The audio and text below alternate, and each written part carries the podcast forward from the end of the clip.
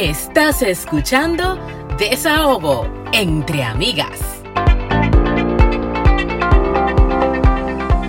Bienvenidos a Desahogo entre Amigas, episodio 3.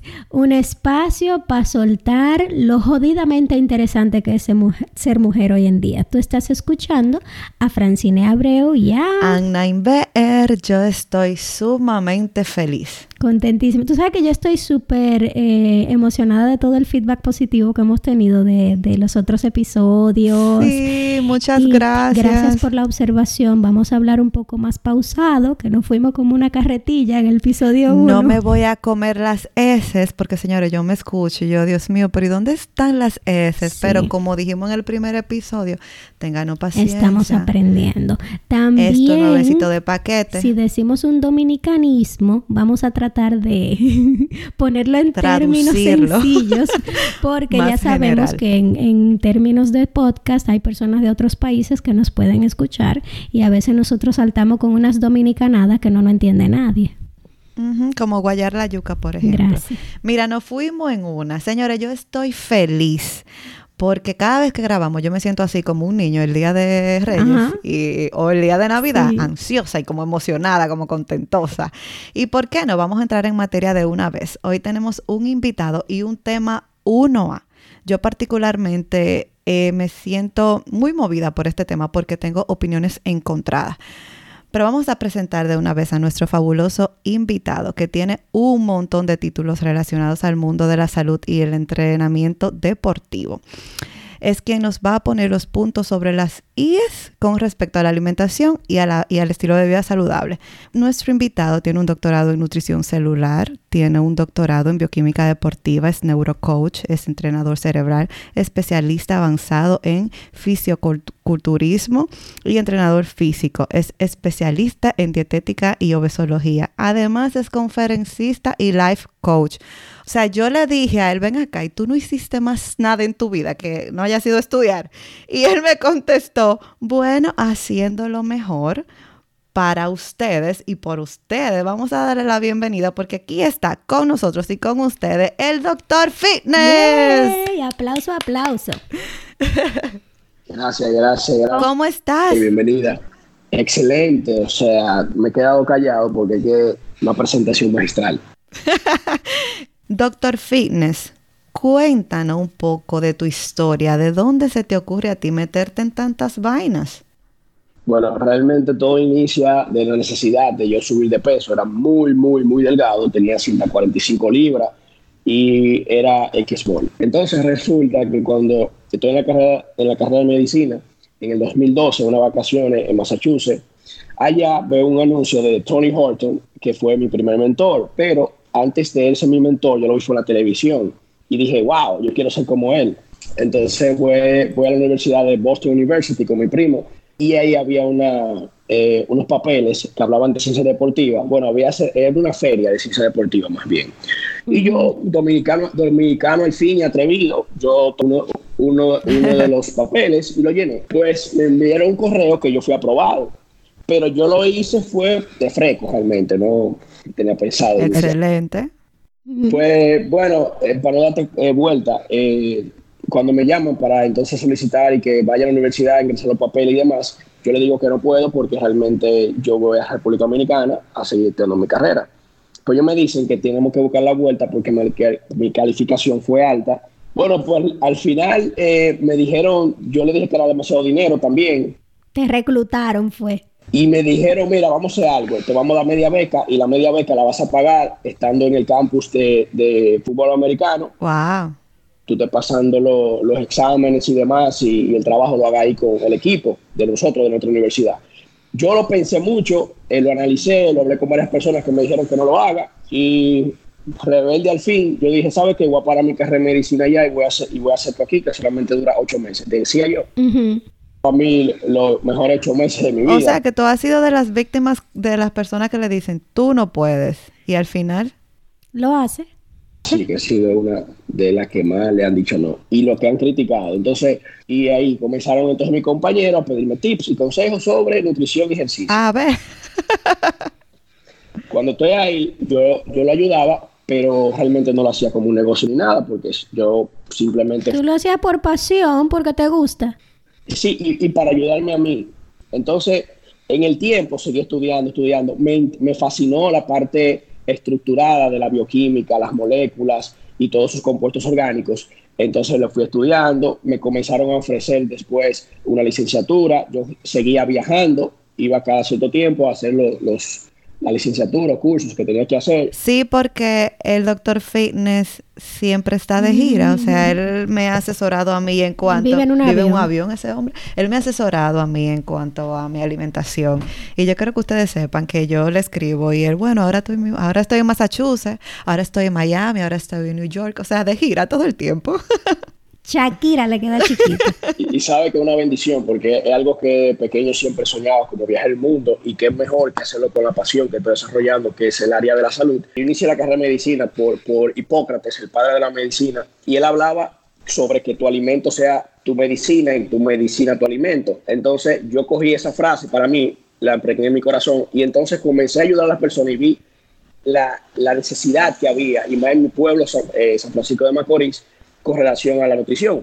Luego entonces la, este, la familia Vargas me dio la oportunidad de inaugurar, de, de abrir un gimnasio aquí. Nosotros fuimos los primeros que teníamos eh, un gimnasio básicamente funcional, con todos los equipos y demás.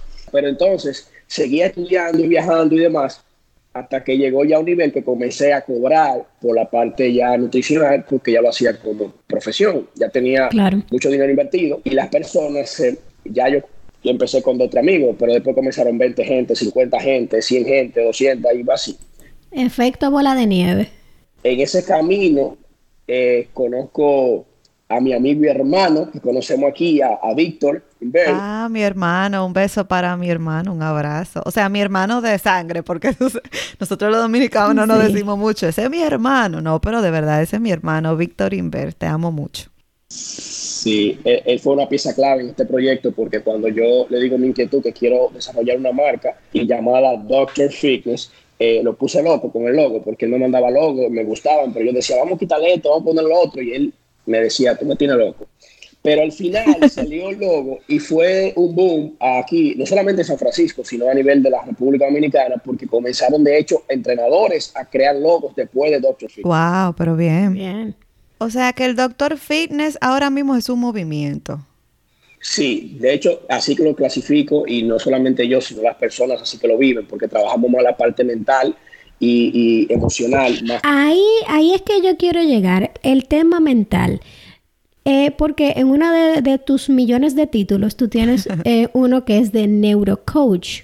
¿Con qué se come eso? ¿Qué es neurocoaching? Sí, mira, realmente hay muchas facetas en esa área. Hablamos de hábitos. Eh, tenemos conductas y características, creencias y culturas que cuando tú estudias eso, ya tú puedes determinar cómo una persona se comporta. Entonces, a través de ese conocimiento que tengo, me ayuda para poder ayudarte a ti a tu potencializar, optimizar tus resultados, tanto físicos como mentales. Entonces, lo que hago es crearte de una manera, vamos así decirlo, psicológica, positiva, eh, que tú puedas lograr esos resultados sostenibles. O sea, ayudarte a desaprender lo que ya tú sabes para que tú aprendas lo que realmente te da plenitud.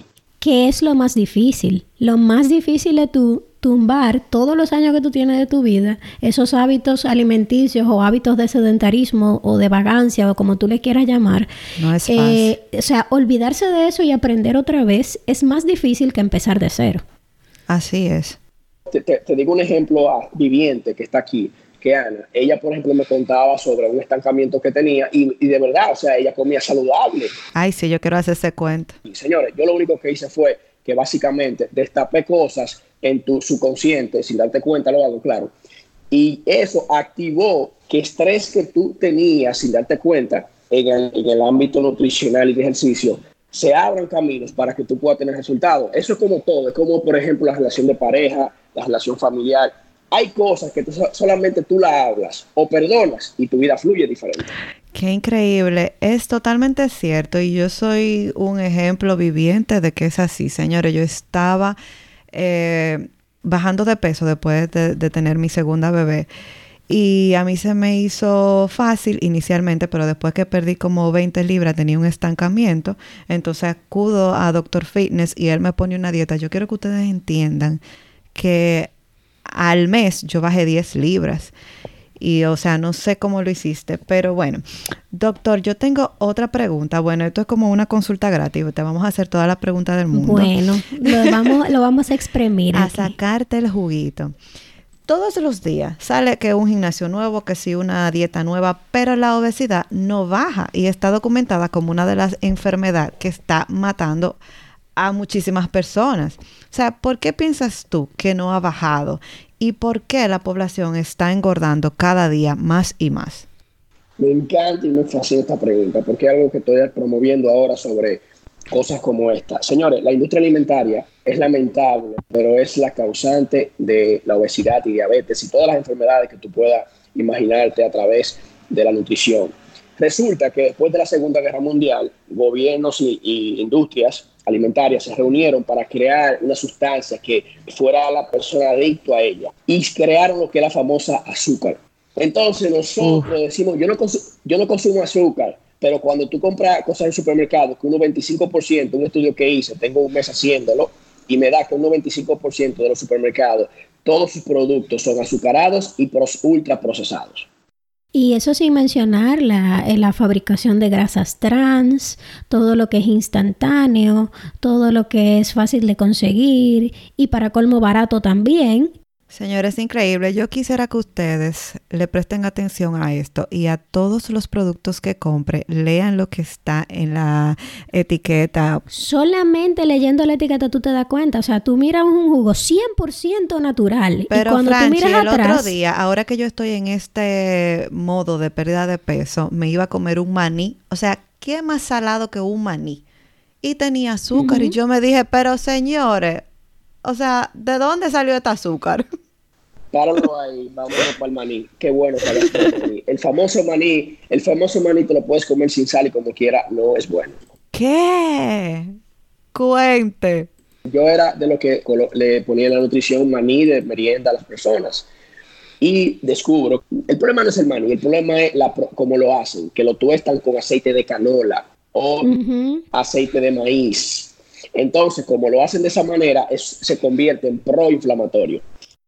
No, y te, y te disfrazan los ingredientes con otros nombres para que tú te confundas y ya no le ponen azúcar como tal, le ponen otro nombre, sacarosa de no sé qué.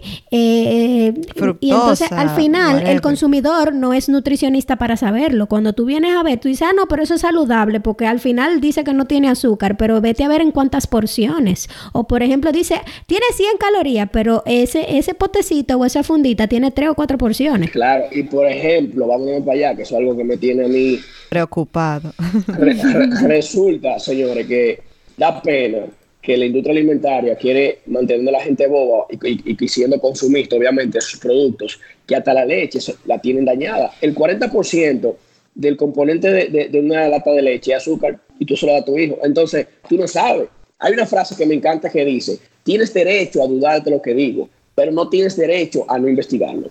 Exacto. y hablando del todo el tema de, comidas y demás, eh, con respecto a eso, la gente que ha despertado y ha adquirido cierta conciencia, también se han creado una serie de tendencias en el tema de, la alimentación, que si la paleo, la keto, el veganismo, el vegetarianismo, eh, los pescatarians y un montón de tendencias radicales que al final tú no sabes a quién creerle porque uno sanatiza una cosa y el otro sanatiza la otra, sataniza la otra cosa y al final tú no sabes eh, quién está diciendo la verdad y quién está diciendo la mentira. ¿Qué, ¿Qué, tú piensas de ese tipo de regímenes o de esas tendencias radicales? Yo, estaba pensando en eso, eh, hacerme dinero y crear una dieta, se llama la dieta de la pizza. que tú rebajes comiendo pizza. Claro. Señores, tenemos que dejar de ser muchas veces ignorantes y bobos por las redes sociales y el marketing digital que hay. Miren, no hay ninguna tendencia que funcione. Lo que funciona es la realidad, la nutrición metabólica, la nutrición que tú vas y haces un análisis y ves cómo están tus perfiles hormonales. Lo que funciona para ti no necesariamente funciona para mí. Exacto. Totalmente. Personas que tengan un sistema pasivo una dieta keto le va a funcionar bastante bien, pero una persona que tenga un sistema excitado no le funciona como el mío. Yo no puedo hacer keto porque no me funciona. Entonces, ¿qué es lo que yo recomiendo? Primero, lo primero, póngase en la mano de un profesional que le haga una evaluación tanto física como de su panel hormonal y entonces determine cuál es la nutrición específica para usted. Y si nos vamos más lejos, ahora mismo se está haciendo la nutrición genética y cromosomática. Yo no la practico aquí en República Dominicana porque no tenemos laboratorios para, para eso. Pero en Estados Unidos, usted con una prueba usted se saca sangre y le manda al laboratorio y hace una prueba de genética y cromosomática y sale cuál es la nutrición que usted realmente necesita. Pero eso está chulísimo, por eso es que ustedes los profesionales tienen que mantenerse actualizados porque es la primera vez que yo escucho esto. Y doctor, ¿qué opinión le merece a usted las pastillas para adelgazar? ¿Lo puedo decir de modo educado o no? Desahogo, es un desahogo como tú quieras. Bueno, pues yo me quiero desahogar aquí. Eso es una basura total. Realmente las pastillas para bajar de peso, llámese, ya sean de farmacias o de suplementos. Pero cuando dices suplementos, te refieres a como tomar, que si tomar magnesio, que si omega 3. No, no. Ah, ok, pues por favor, ilústranos. Eh, cuando hablo de suplementos para bajar de peso, me refiero a quemadores de grasa. Ah, ok. Me refiero a pastillas como, por ejemplo, que son para pacientes psiquiátricos y la toman para bajar de peso. Pastillas que te quitan el hambre y eso.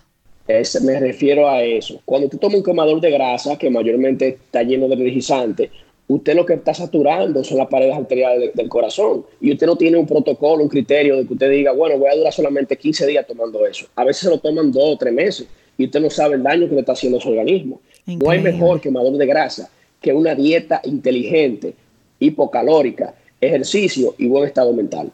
Ay, yo soy tan pendeja, yo le tengo un miedo a eso. Yo digo, bueno, este el día que me tome una vaina de esa, voy a, me va a encontrar así como tía. Sí, y hay casos y cosas, porque por ejemplo, eh, mi papá es cirujano bariátrico y él no lo hace, pero hay, es, hay clínicas bariátricas que preparan al paciente antes de hacerle una cirugía y como son pacientes súper obesos que comen una cantidad de calorías abismal, ellos le ponen una dieta para irlo preparando y le dan un inhibidor de apetito para que en vez de comerse 20.000 calorías en un día, con 3.000 calorías se puedan aguantar el hambre. Pero eso son Pero eso, lo hace tu papá que es doctor. exacto. o sea, hay, clínicas que hacen ese tipo y que utilizan esos, esos elementos. Lo que, el problema es cuando cualquier gente utiliza ese mecanismo para irse a sopa y por un a vender pastillas.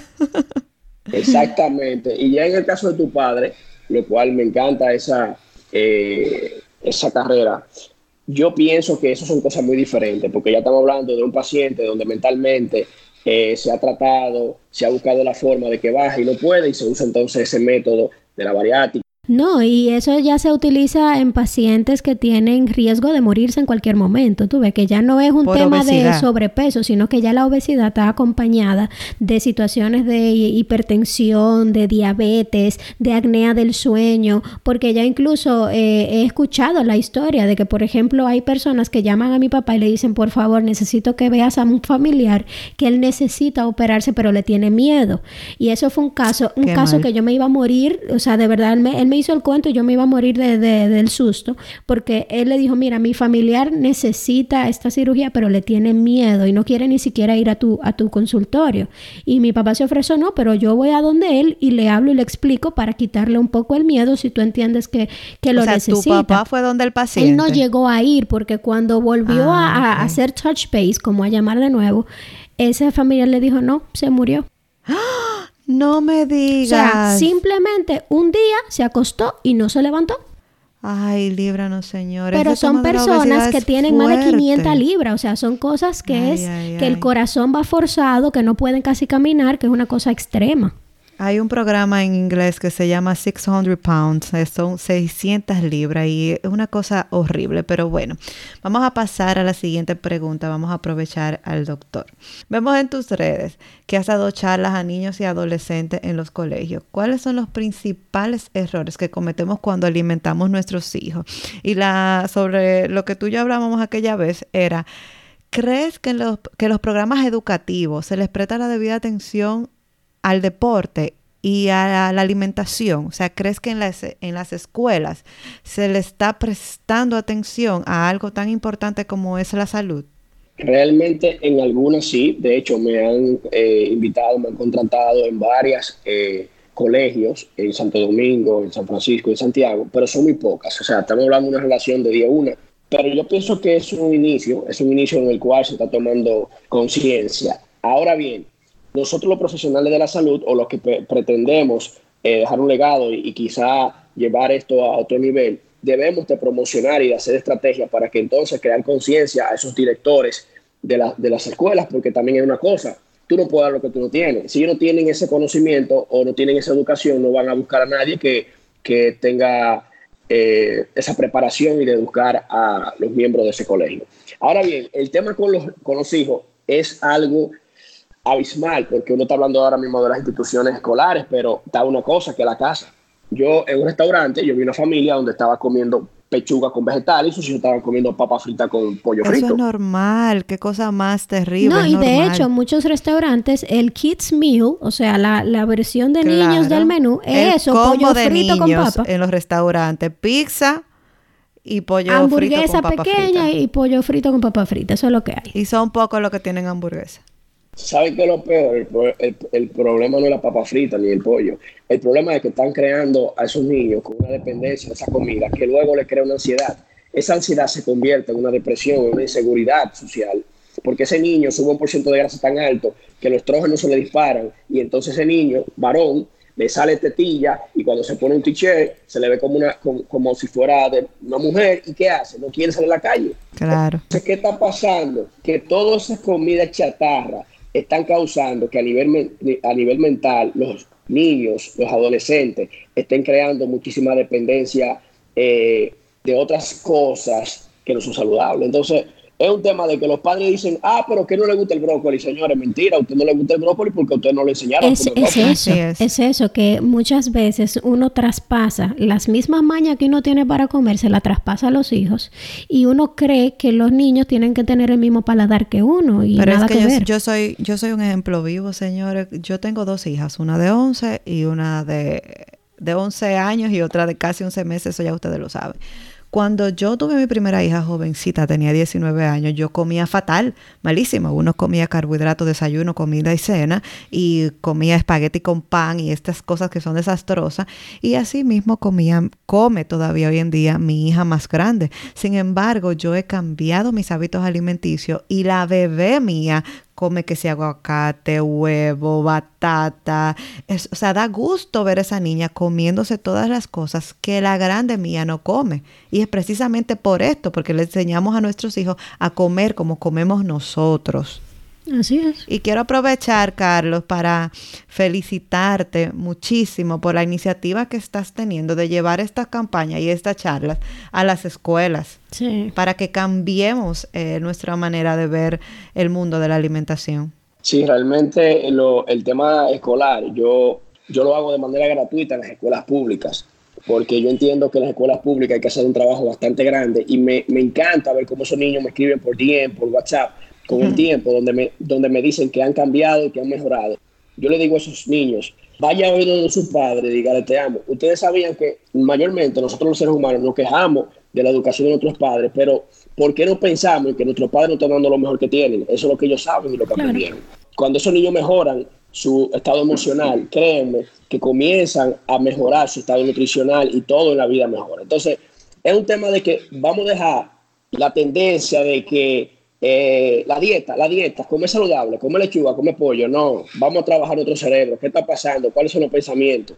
Hay algo que yo utilizo mucho en las conferencias, que son tres categorías o tres procesos, que están los resultados, que todo el mundo quiere resultados rápidos, quiero tener cuadritos de una vez, quiero bajar 20 libras en un mes, etcétera.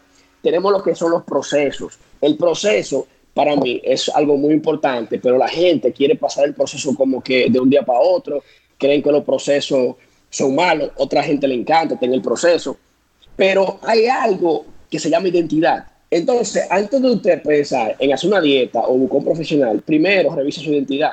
¿Por qué? Porque la identidad tuya va a ser que cuando tú tengas opciones, un pollo frito con papa frita versus eh, pechuga de pollo a la plancha, eh, con, con arroz blanco, por ejemplo, tú vas a elegir la segunda opción, porque tu identidad, quien tú eres, no va a permitir que tú optes por algo que le hace daño a tu cuerpo. Así es. Yo no estoy diciendo con esto que usted no se pueda comer el pollo frito y la papa frita. Sí, se lo puede comer. Pero tiene que ser algo que usted esté consciente de que usted lo puede hacer y se lo merece. Porque usted se, usted se cuida tanto su cuerpo que usted que se lo come un día no pasa nada que yo me como una pizza hoy no pasa nada. Pero una vez uno se entra en ese mundo, o sea, yo que me he estado cuidando tanto, cuando me voy a comer una pizza. Ya a ti te duele. Como, conchale, porque yo digo, de verdad, yo voy a entrar eso en mi cuerpo. Y ojo, yo soy loca con los dulces, no es que yo me lo he dejado de comer. Pero yo siento como que cada día me voy acercando más y más a esa realidad. Hablando de otra cosa. Esto es un tema que yo estoy loca por conversarlo con alguien calificado porque tengo genuina curiosidad, de verdad que sí. No, no quiero imponer un punto ni nada por el estilo, sino que de verdad quiero, quería preguntarle a alguien con calificaciones para, para, para saber. Sabes que eh, hace hasta hace varios años, ahora hay una campaña de self-love y de, sabes que antes lo que se consideraba bonito era el cuerpazo flaquito, esbelto, 90, 60, 90.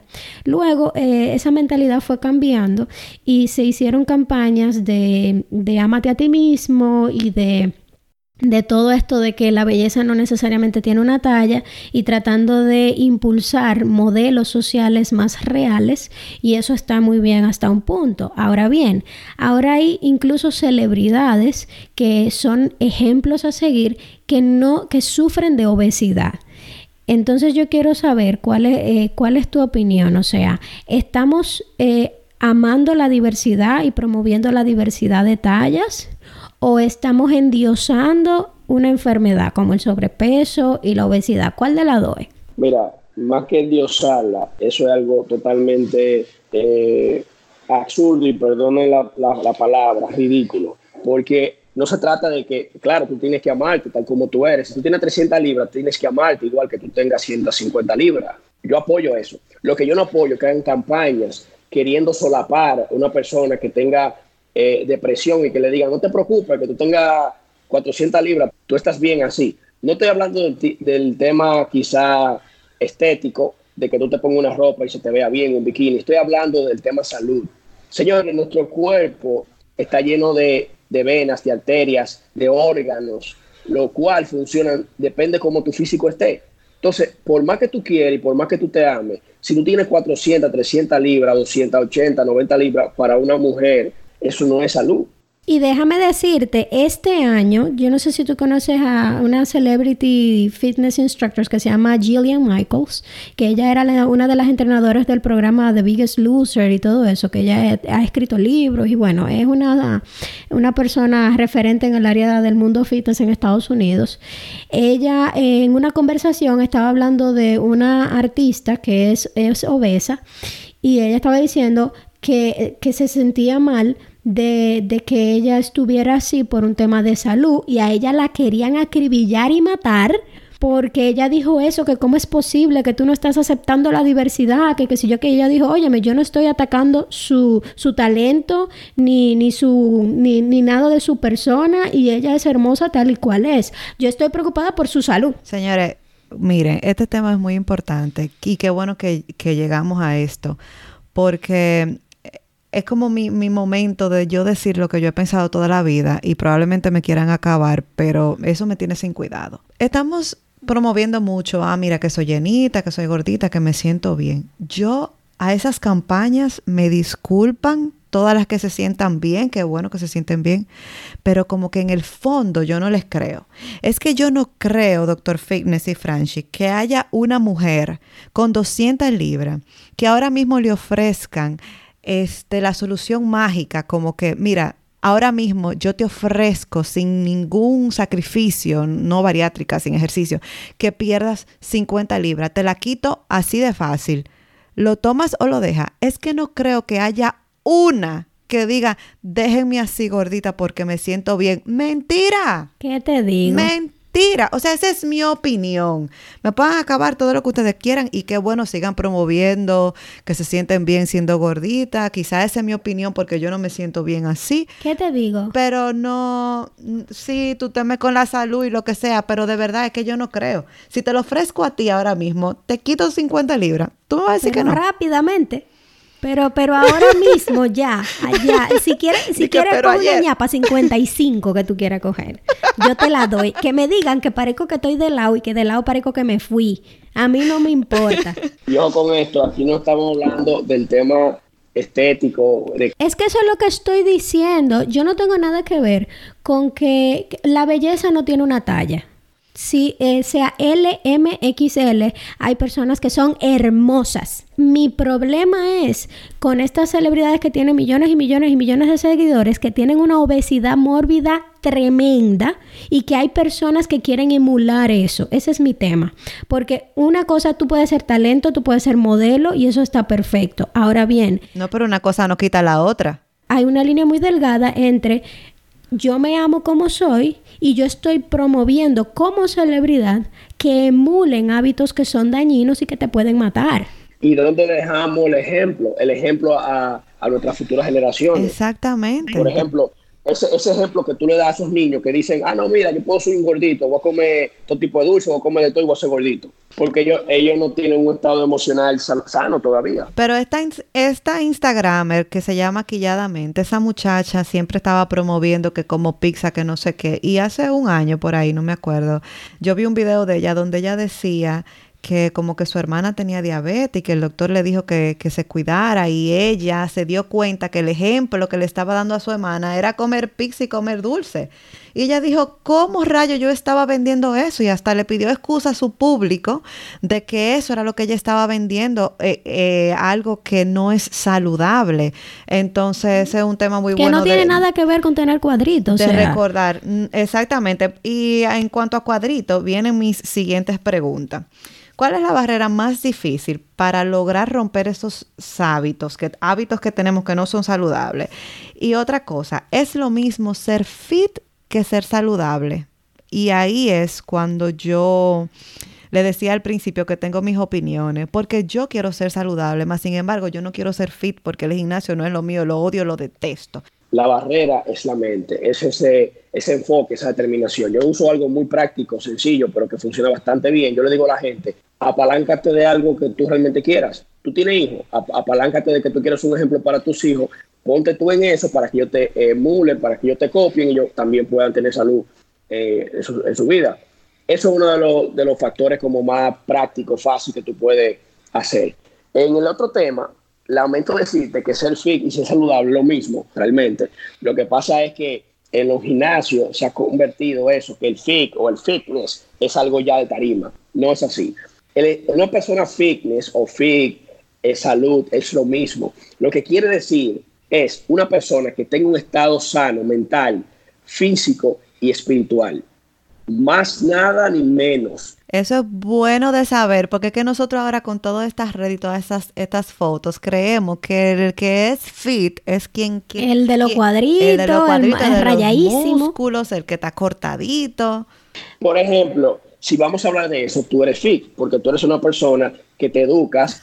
¡Ay! Lo escucharon ustedes. Miren, hashtag soy fit.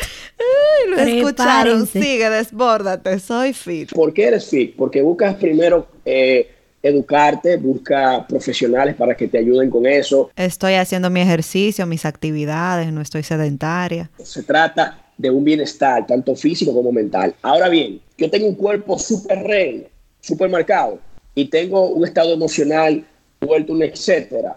Yo no soy fitness. No, ya, ya hay algo que no está equilibrado. Una pregunta, Doc, ¿cuáles son los mitos que más risa a ti te dan? Ay, es que la grasa se me pone dura. Parece que tú te entraste en mi cerebro y cogiste esa, ese pensamiento. Sí, ese es uno de ellos. También está el que no estoy desayunando, no estoy cenando para bajar de peso. Ah, sí, muy importante. La gente que deja de comer para bajar de peso. Señores, comer de noche no engorda. Eso no es un mito, eso es un mito entonces. Eso, eso es un mitazo. Es que es un tema, es un tema calórico. Calorías que entran, calorías que salen. Si tú comes más calorías de la que tú quemas, evidentemente la vas a guardar como grasa. Si tú no te comes, si comes menos calorías de la que quema, entonces vas a perder grasa. Usted como doctor recomienda que se coma arroz de noche y por qué? Bueno, fíjate, es un tema hormonal. Hay hormonas que que nosotros segregamos y en el tema del carbohidrato, en la noche, ¿por qué me gusta? Porque te ayuda a dormir mejor por esas hormonas que segregamos, llámese como la dopamina, eh, lo cual te ayuda mucho a lo que es entrar en, el sueño profundo. Pero no tiene que ser arroz, puede, hacer otro, puede ser otro carbohidrato. Sí, claro, puede ser otro carbohidrato. De hecho, eh, actualmente muchas veces utilizo pasta sin gluten. El tema ya de la pasta sin gluten, no es que yo soy intolerante a él, pero lo hago por un tema de salud y por un tema que yo sé que muchas veces esto, ocasiona inflamación intestinal. Excelente.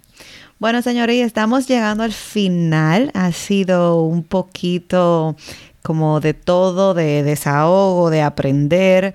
Este, pero no nos vamos a ir sin el desahogo de la semana. Ustedes saben que este es mi segmento favorito. A mí me encanta hablar, pero es que como que es relief, es eh, como sacarlo.